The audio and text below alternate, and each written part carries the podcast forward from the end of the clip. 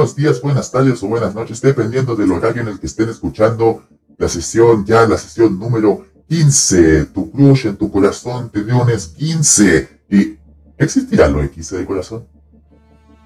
en fin.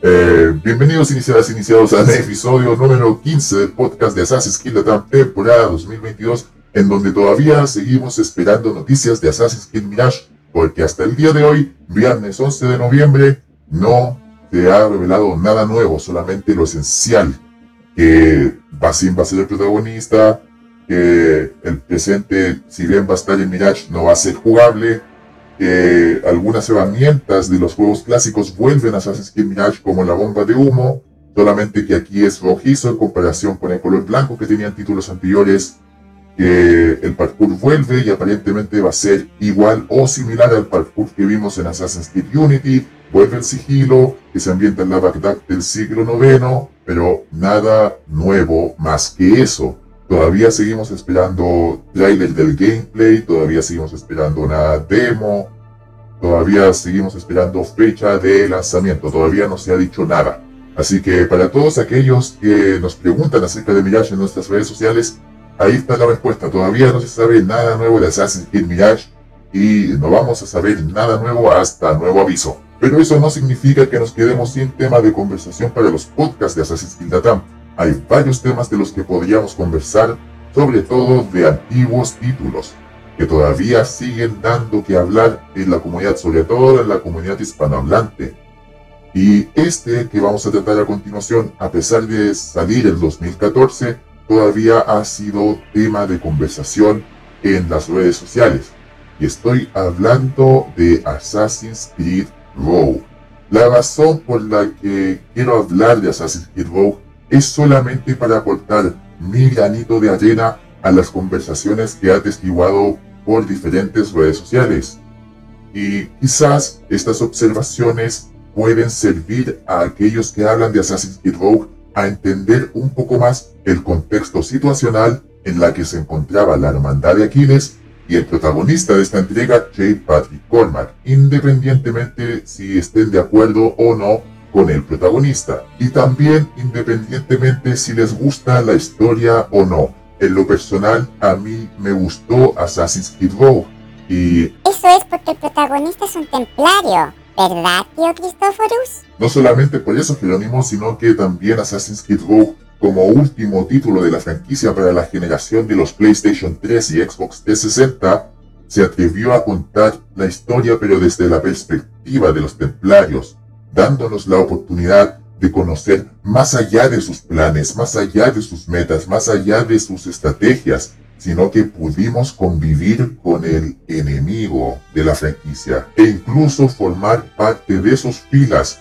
Y así te das cuenta de que asesinos y templarios no son tan diferentes después de todo, porque así es el mundo de Assassin's Creed, más bien dicho el universo ficticio de Assassin's Creed, es un mundo gris, los asesinos no son los buenos y los templarios no son los malos, sino que ambos bandos han hecho sus cositas turbias, sus cositas malas. Y Assassin's Creed Rogue es un ejemplo. Esta entrega nos enseña un momento en donde la hermandad se desvió de su camino, se desvió del credo. Es por eso que me gusta Assassin's Creed Rogue, porque nos muestra la realidad de toda esta situación ningún bando secreto está salvo de pecado, ni los asesinos ni los templarios, aunque causa mucha sorpresa saber que los asesinos tienen su pasado turbio.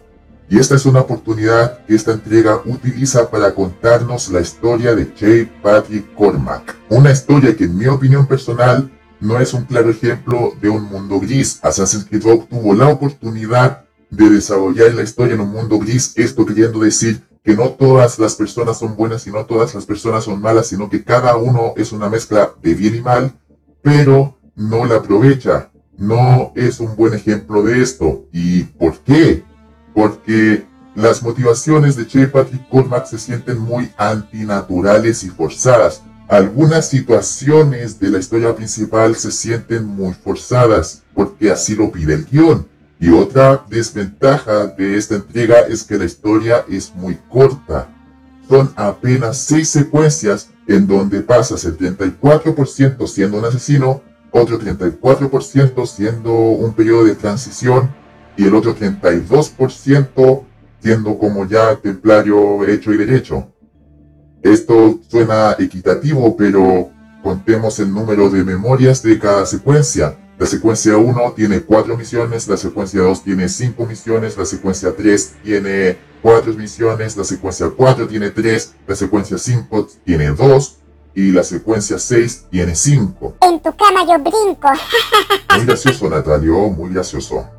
Pero sí, me parece muy poco el número de secuencias para una historia tan compleja como la de Assassin's Creed Rogue. Y no es solamente la historia principal la que sufre por esto, sino que también algunos elementos no alcanzan a ser desarrollados como tal para presentar nueva información, como lo es el asunto con el Gran Templo, con los templos sísmicos o con los vikingos. Assassin's Creed Rogue también menciona a los vikingos e incluso los involucra, ya que J. Patrick Cormac puede conseguir una espada y armaduras vikingas. Y no solamente eso, sino que también J. Patrick Cormac puede pasar por el lugar por el que se le conoce como la Ensenada de las Medusas que está en Terranova. Es un sitio arqueológico que corresponde a un asentamiento nórdico, probándonos que los nórdicos efectivamente descubrieron América antes que Cristóbal Colón. Todos esos elementos no tienen un desarrollo eficiente y eso es lo que más lástima me da. Ahora, dejando esas observaciones de lado, vayamos ya a la temática de esta sesión.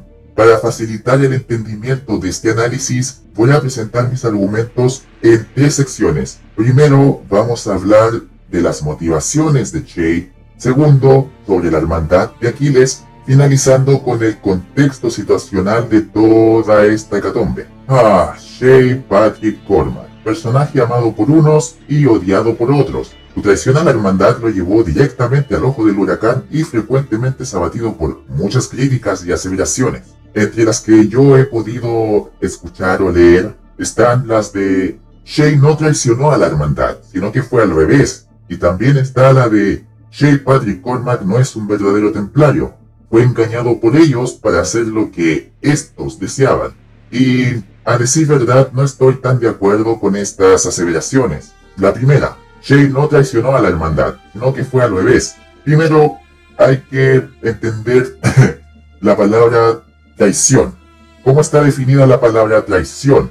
Es la falta que se comete quebrantando la fidelidad o lealtad que se debe guardar o tener. Esto según la Real Academia Española. Todos sabemos que la fidelidad o lealtad son actos que una persona o un grupo de personas tienen hacia alguien o algo, una meta, un objetivo, etc. Por lo tanto, bajo esta definición, Jay Cormac sí traicionó a los asesinos al robar el manuscrito para que sus compañeros no pudiesen seguir investigando a fondo el asunto de los templos sísmicos. Este acto de conspiración lo convirtió en un blanco, en un objetivo. Aquiles lo envió a Lisboa para recuperar un aparente fragmento del Edén. La misión se fue al diablo. A Jay Patrick Cormac no le gustó el resultado y decide traicionar a sus hermanos para que no pudiesen seguir llevando a cabo sus planes pero también se puede decir que la hermandad se traicionó a sí misma, lo que ocasionó que Che traicionara a sus hermanos, y esto lo desarrollaré en el segundo punto.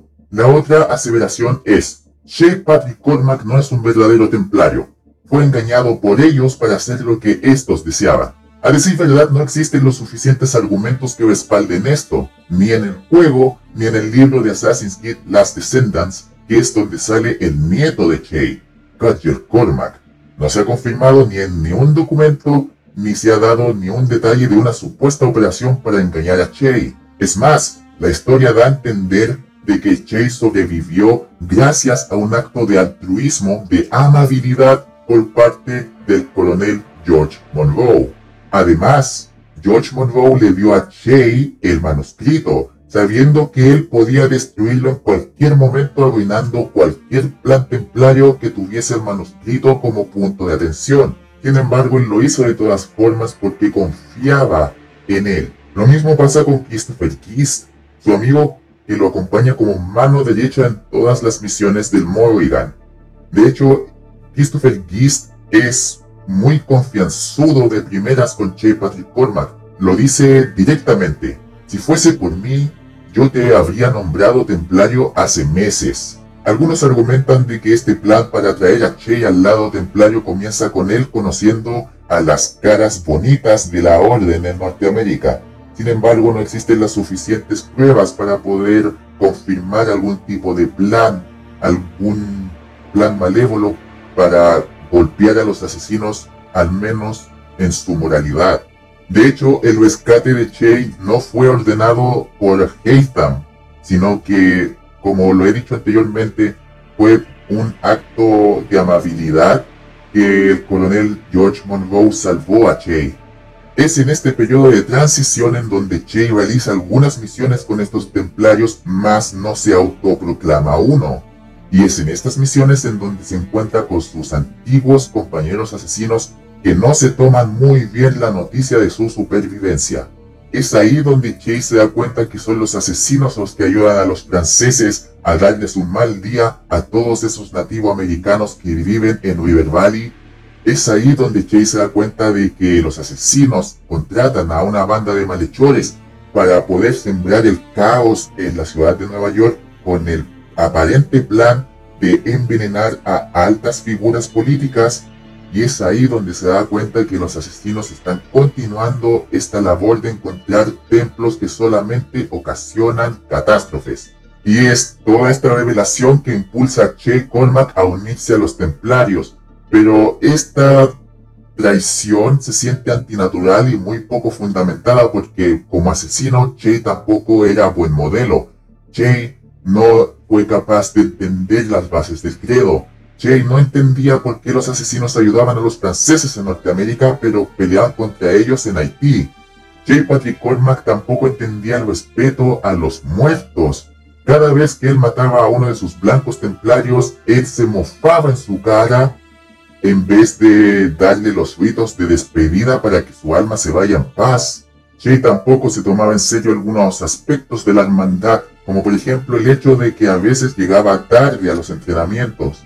J. Patrick Cormac como asesino era uno bastante inexperto e inmaduro. Es por eso que su transición se siente injustificada, porque si eso solamente se basa en hacer lo correcto, no tiene lugar. A decir verdad, Jay, con su transición de asesino templario, estaría cambiando una forma de matar inocentes por otra. J. Patrick Cormac traicionó a la hermandad porque se sintió traumado luego de los resultados que tuvo en su misión a Lisboa, en donde ocasionó un terremoto que mató a mucha gente inocente. Entonces, como templario, él ya no está regido bajo los preceptos del credo, o sea, puede matar inocentes. Si eso le molesta cuando él era asesino, ¿por qué no le molesta cuando él es templario? Es tan compleja esta situación que no se alcanza a explicar en tan solo dos secuencias con el 34% de la historia. Sin embargo, Jay tiene como un cambio en su manera de ser, se vuelve más maduro cuando él es templario, porque así es, él pasa a abrazar al Padre del Entendimiento y vive y muere como miembro de la Orden Templaria. Es más, se confirma, como ya lo he dicho antes, en Last Descendants, que J. Patrick Cormac llegó a tener descendientes, incluso entrenó a su propio nieto, Rachel Cormac, a ser un cazador de asesinos justo como lo fue él. He visto que algunos miembros de la comunidad hispanohablante de Assassin's Creed comparan a J. Patrick Cormac con Lucy Stillman. Vean que los templarios engañaron a Jay de la misma forma en la que Abstergo utilizó a Lucy para engañar a Desmond. Pero yo creo que eso es una falsa equivalencia. Primero, Desmond era un personaje clave, su sangre era demasiado valiosa. Jay era un completo don nadie sin importancia cuya hermandad lo creía muerto. George Monroe lo salvó sin interés por puro acto altruista, por compasión. Los templarios no podían sacar nada de él. Y en el caso de que quisieran obtener algo, sería un golpe moral, obteniendo un nuevo miembro para la orden que era un ex asesino. Pero, como ya mencioné antes, el hecho de que George Monroe le confiara el manuscrito a Che con el peligro de que Che lo pudiese destruir y poner fin a futuros proyectos templarios, es una prueba de que un cierto plan para engañar a Jade no, no estaba en operación, no, no existía. Y de existir, en el caso de que sí exista, no hay las suficientes pruebas como para decir que Haytham Kenway planeó todo desde el principio. Es que simplemente no las hay. A pesar de que el desarrollo de este personaje habrá dejado a algunos miembros de la comunidad de Assassin's Creed con gusto a poco, sí es verdad que J. Patrick Cormac fue un templario hecho y derecho. Fue leal a los preceptos del Padre del Entendimiento y fue un elemento crucial para cambiar la guerra en Norteamérica. Fue gracias a él que los templarios tuvieron la ventaja de expandir su influencia en ese sector del continente al punto de casi eliminar a los asesinos en ese sector. Ahora hablemos de la hermandad de Aquiles, los compañeros de Che, sus antiguos hermanos y hermanas. Hay muchas cosas que se dicen acerca de este grupo y en los foros se debate el hecho de qué tan comprometidos ellos estaban con la hermandad. Y de todas las conversaciones, de todos los debates que yo he visto, hay una oración que suele repetirse y que vale la pena explicar. Esos asesinos no eran asesinos, solo son personas que llevan una hoja oculta. Si ustedes me preguntan a mí, yo les diré que sí, efectivamente la hermandad de Aquiles son asesinos confirmadísimo. No son personas que solamente llevan una hoja oculta como Ezio Auditore llevaba por la mayoría de Assassin's Creed 2. Pero ¿cómo puedo decir eso sabiendo que los asesinos de Aquiles se comportaron de una manera muy cuestionable, que hacían cualquier cosa que no estaban en lo correcto y que no seguían el credo? Primero hay que entender lo fundamental, una persona es considerada miembro de los asesinos al haber estado presente en su ceremonia de iniciación, donde ellos reciben su marca, pronuncian las palabras del credo, hacen su juramento, y si todavía no tienen una hoja oculta, los asesinos se la dan en su ceremonia de iniciación. Bajo este hecho, los miembros de la hermandad que vemos en Assassin's Creed Rogue sí son asesinos ya que son reconocidos como tal, sobre todo Aquiles, que entrenó bajo la tutela de Atabai, el mentor maya de los asesinos caribeños que vemos en Assassin's Creed Black Flag. Algunos pueden no estar de acuerdo con esta definición, ya que algunos dirían que Ezio era un asesino de corazón ya desde el principio de Assassin's Creed 2. Algunos dirán que Edward Kenway ya era un asesino de corazón mientras hacía sus aventuras por el Caribe en Assassin's Creed 4 Black Flag. Algunos dirán que por su sentimiento de justicia Baton Hacketon era un asesino de corazón. Pero la verdad de todo eso es que solamente eran personas que pasaron por sus experiencias que los llevaron a formar parte de la hermandad. Y para ser reconocidos por la propia hermandad como parte de los suyos, ellos deben pasar por un proceso de iniciación algunos podrían contraargumentar esto mencionando el sistema Brotherhood que vemos en Assassin's Creed Brotherhood y en Assassin's Creed Revelations, en donde Ezio Auditore da Firenze recluta a ciudadanos que se ven envueltos en problemas con los Borgia o con el Imperio Otomano, y al salvarlos, Ezio les ofrece unirse a la hermandad. Y ahí podemos usar a la ciudadana o al ciudadano que ya viste un uniforme de asesino y puede hacer misiones de asesinos. Y ellos estarían en lo correcto, pero también estarían olvidando algo sumamente importante. Ellos no son asesinos, son personas que están siendo reclutadas por los asesinos que tienen ropa de asesinos y hojas de asesinos, mas no son asesinos. Estaríamos hablando de lo mismo que mencionamos anteriormente. Ezio Auditore no fue un asesino al principio, usó las ropas de su padre que era un asesino y usó su hoja oculta. Edward Kenway hizo lo mismo, usó las ropas de un asesino y sus hojas, mas no era asesino. La diferencia con estos reclutas es que ellos entrenaban bajo la tutela de asesinos, es por eso que necesitaban un uniforme, pero todavía no podían ser considerados asesinos de hechos y derechos. Estaban bajo la tutela, pero no eran uno. Estaban en tiempo de entrenamiento, mas no, no eran uno. Es como en la milicia, en la armada tú entrenas para ser parte de la armada y si fallas ese entrenamiento tú no entras. Otro detalle del que se estarían olvidando es el hecho de que al llegar los reclutas a cierto nivel, este auditorio debe organizar una ceremonia de iniciación para inducir a sus reclutas al grado de asesino, haciéndolos asesinos hechos y derechos. Eso pasa en Assassin's Creed Brotherhood. En Assassin's Creed Revelations, cuando cierto recluta llega a cierto nivel, debe demostrar sus habilidades para demostrar estar apto para el título de asesino. Cuando esa misión sale bien, puedes seguir subiendo de rango. Asesino nivel 1, asesino nivel 2, nivel 3, nivel 4 y nivel 5. Cuando está en nivel 5 debe volver a hacer una misión especial que de ser exitosa puede llegar a tomar el rango de maestro asesino. Cabe mencionar que en Assassin's Creed Revelations puedes tener un máximo de 7 maestros asesinos. Y eso es porque las misiones que debes hacer para que tus reclutas suban a ese rango están estrechamente relacionadas con la cantidad de guaridas que puedes capturar y fortalecer en el juego. Esta situación de personas utilizando atuendos y armas de asesinos sin tener que ser asesinos lo volvemos a ver aparentemente en el sistema Brotherhood de Assassin's Creed 3, que luego de haber completado todas las misiones de liberación y reclutar a los NPCs especiales que se pueden encontrar en Boston y en Nueva York, los jugadores podrán desbloquear una pintura especial en donde una de esos reclutas, Deborah Carter, es retratada utilizando la capucha de asesino.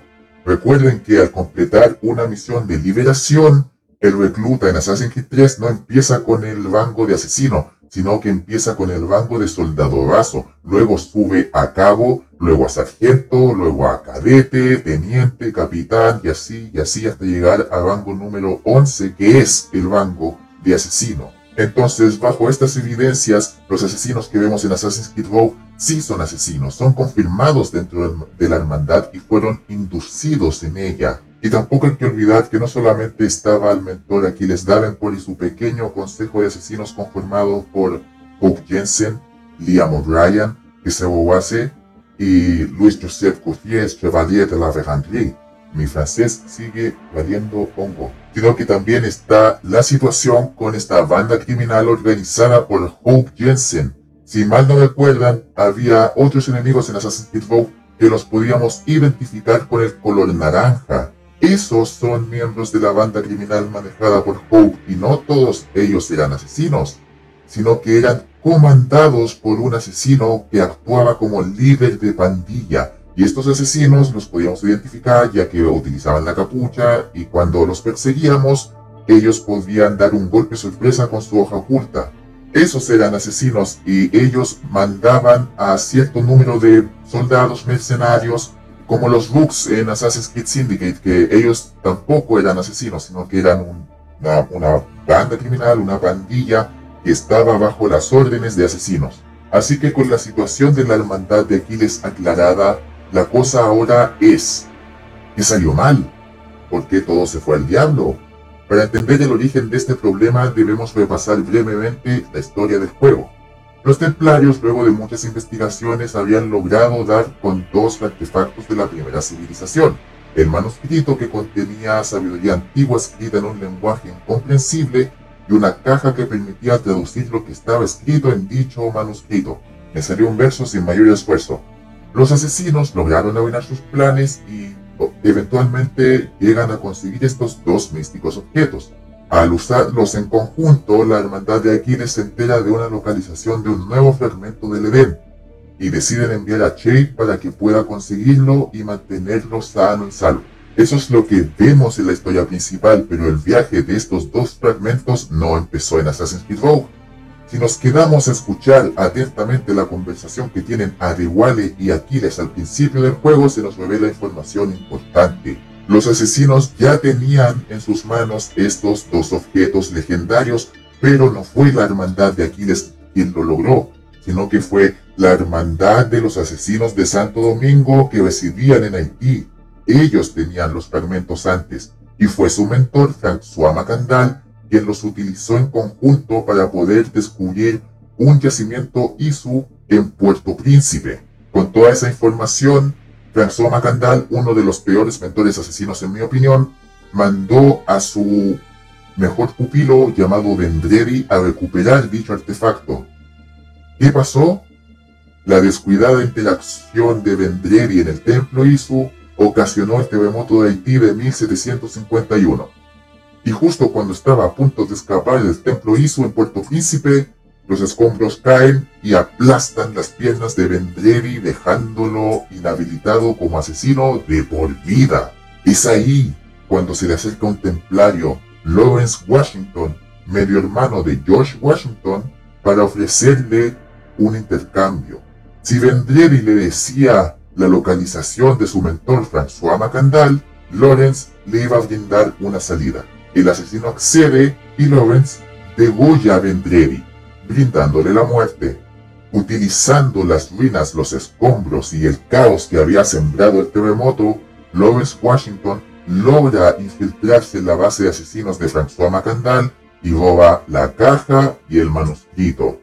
Luego él viaja a Norteamérica y es ahí cuando empieza Assassin's Creed Rogue, con la hermandad de Aquiles recibiendo las órdenes de recuperar el manuscrito y la caja precursora. Eventualmente la hermandad de Aquiles se vio en una situación de bastante estrés. Por un lado estaban los templarios que con amplia ventaja sobre sus enemigos tenían en sus manos un mapa que mostraba la localización de cualquier templo y su fragmento del Edén que se mencionase en el manuscrito. Por otra parte estaban las fuerzas británicas que se estaban enfrentando a las francesas, dando así origen a la Guerra de los Siete Años.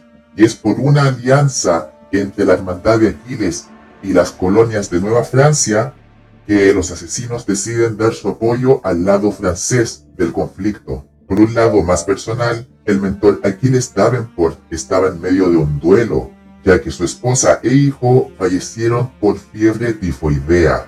Y Aquiles tenía una forma muy peculiar de lidiar con ese duelo, ya que no lo mostraba a través de pena, sino que los expresaba a través de la ira de la rabia y de la frustración mientras realizaba sus deberes como mentor de la Orden de los Asesinos en ese sector del mundo.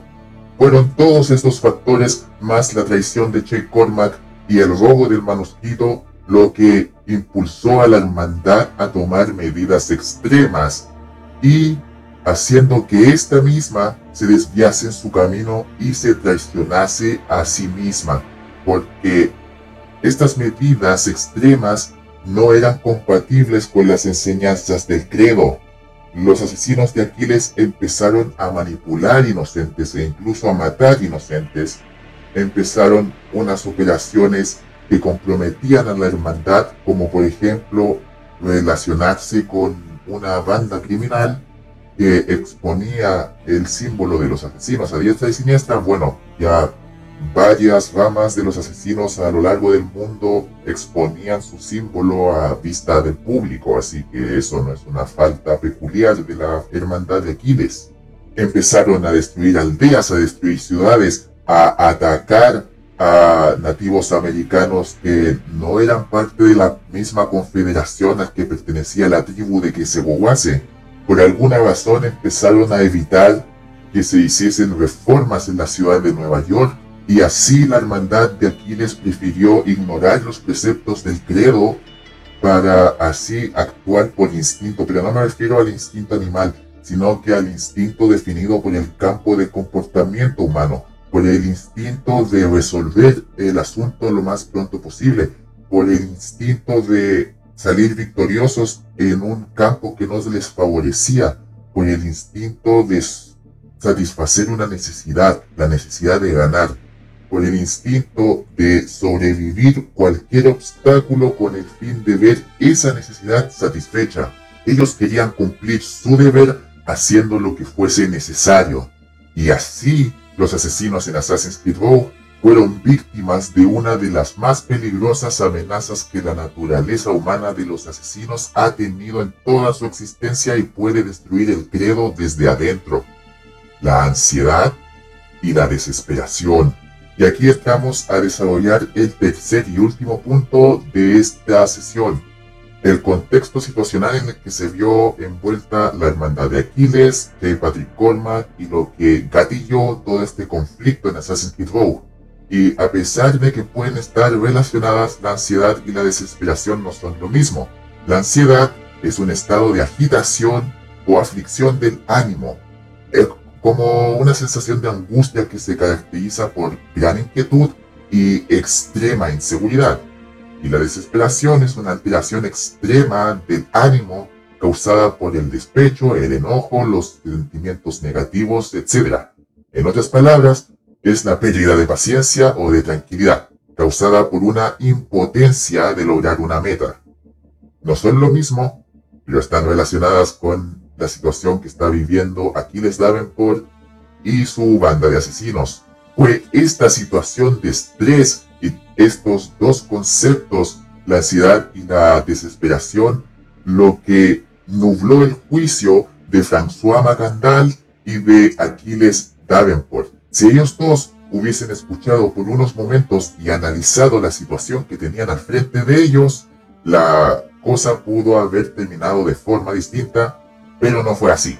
La ansiedad de los mentores y la desesperación de los asesinos por lograr que los templarios no ganen fue lo que los guió a su destrucción a manos de Che y de sus antiguos enemigos. Y a fin de cuentas, eso es lo que son los asesinos humanos. Tienen sentimientos, emociones, razonan, tienen fortalezas y debilidades.